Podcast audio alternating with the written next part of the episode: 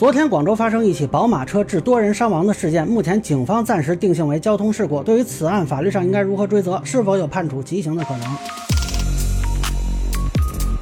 大家好，我是关注新闻和法律的老梁啊。这个事儿呢，也是给我惊着了啊。我以前做热线记者的时候见过的车祸也有个一百两百起的啊，这么惨的车祸我还真不多见。那么现在这个官方通报呢，是十一日十七时二十五分，广州天河路体育东路路口发生一起小车碰撞行人的交通事故，目前造成五死十三伤。接报警后，广州交警迅速派员赶往现场处置，并协助医务人员救治伤者。目前涉事司机温某，男，二十二岁，广东揭阳人，已被警方控制，事故正在进一步调查处理中。啊，那么很多人呢也为遇害者感到惋惜啊，马上就过年了，没想到会出这种事情，而且看网传视频呢。他们当时都是正常过马路啊，这真是无妄之灾。同时呢，有很多人在讨论啊，如何追究法律责任。目前呢，官方是没有公布具体的案件细节啊，是网上有一些信息啊，我们结合在一起提一些观点供大家参考啊。首先，我目前比较倾向的罪名是以危险方法危害公共安全罪或者交通肇事罪。呃，前者最高刑是判处极刑的啊，后者最高刑是判处有期徒刑十五年。呃，这两个罪名的区别呢，主要是主观状态。当事人是故意撞人，还是单纯因为违反交通规则过失撞人？啊，之前杭州发生过一个奔驰车失控撞人案，司机致五死十一伤，获刑六年。啊，这就是因为他后来被认定为交通肇事罪，再加上积极赔偿，啊，被害人家属谅解，自首情节才这么判。其中比较关键的一点就是认定他没有主动撞人的故意，是错将油门踏板当做制动踏板连续使用。呃，我看有些网友认为说她是女性，所以轻判。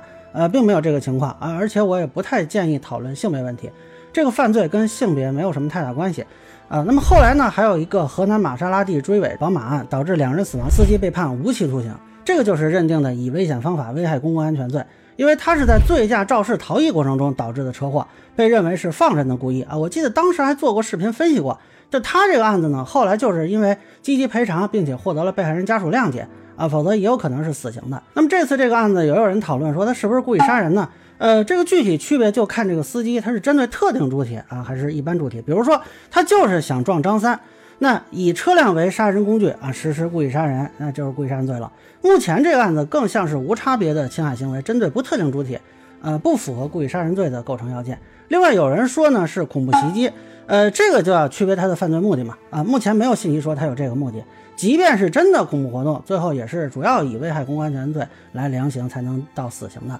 更重要的是，涉恐问题啊，认定是要非常慎重的，不是说只要有人在公共场所实施犯罪就是恐怖活动。而如果没有什么根据去猜测传播类似信息，有可能被认定为编造、故意传播虚假恐怖信息罪，因为他本来没有这个主观故意，结果你去传播这个信息造成恐慌了，那变成你也是犯罪分子了啊！所以呢，就希望大家还是要注意。当然了，具体到现在这个案子怎么定，还是要看公安机关的取证情况，包括他是不是还有其他的违法犯罪事实啊，这个就有赖官方发布了。呃，不过确实有一些情况可能会影响到定罪量刑，呃，比如有人怀疑这个人是不是醉驾呀、毒驾呀、精神病人，呃，也有人担心精神病人不用负责。首先，醉驾、毒驾啊，只是说他实施犯罪的原因，这个对于定罪量刑的影响有限。呃，如果真的是这样呢，我倒觉得啊，更有可能认定是危害公共安全罪了。因为你吸毒和饮酒本来就是会导致行为失控，这个就是应该在你能够预见的范围内啊。那这个从主观上来说，就还是一个放任的故意。呃，精神病人咱们说过很多次了啊，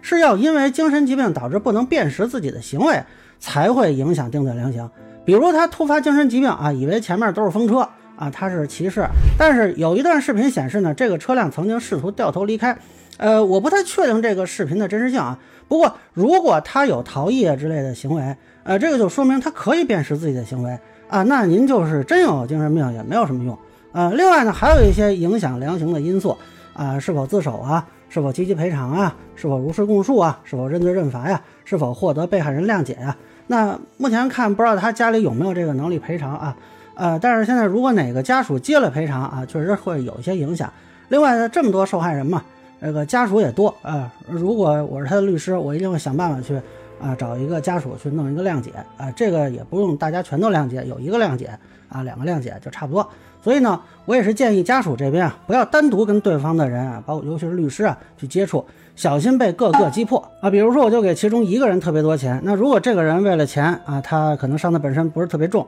那他给了一个谅解，你这等于把大伙儿都给啊影响了，那这个人你能心安理得吗？所以最好呢，大家能一起聘请律师，统一搜集证据，尤其是后续的附带民事诉讼的证据啊，现在的一些救治啊，一些日常的这个花费啊，这个都保留好。那么伤情的认定呢，跟警方积极配合，不要轻易的跟对方达成赔偿协议，不要轻易签任何字。最后我想说呢，追究刑事责任永远是手段，它不是目的。如果有可能时光倒流，换回那几个遇难者的活着，那我们宁可不去追究任何人。所以，我其实做交通事故的视频，都希望提醒每一个司机注意安全啊！你可能稍微一走神，或者接个电话，或者回个微信，或者说你喝了点酒，你很开心，可能就这一瞬间的放纵，改变的至少是两个家庭的命运。那现在也马上春节了，嗯，要应酬的，要聚餐的，要串门的，大家都注意安全，过个好年。以上就是我对广州宝马撞人案的一个分享，个人浅见难免疏漏，也欢迎不同意见小伙伴在评论区和弹幕里给我留言。如果您觉得说的还有点价值，您可以关注我的账号老梁不郁闷，我会继续分享更多关于新闻法律的观点。谢谢大家。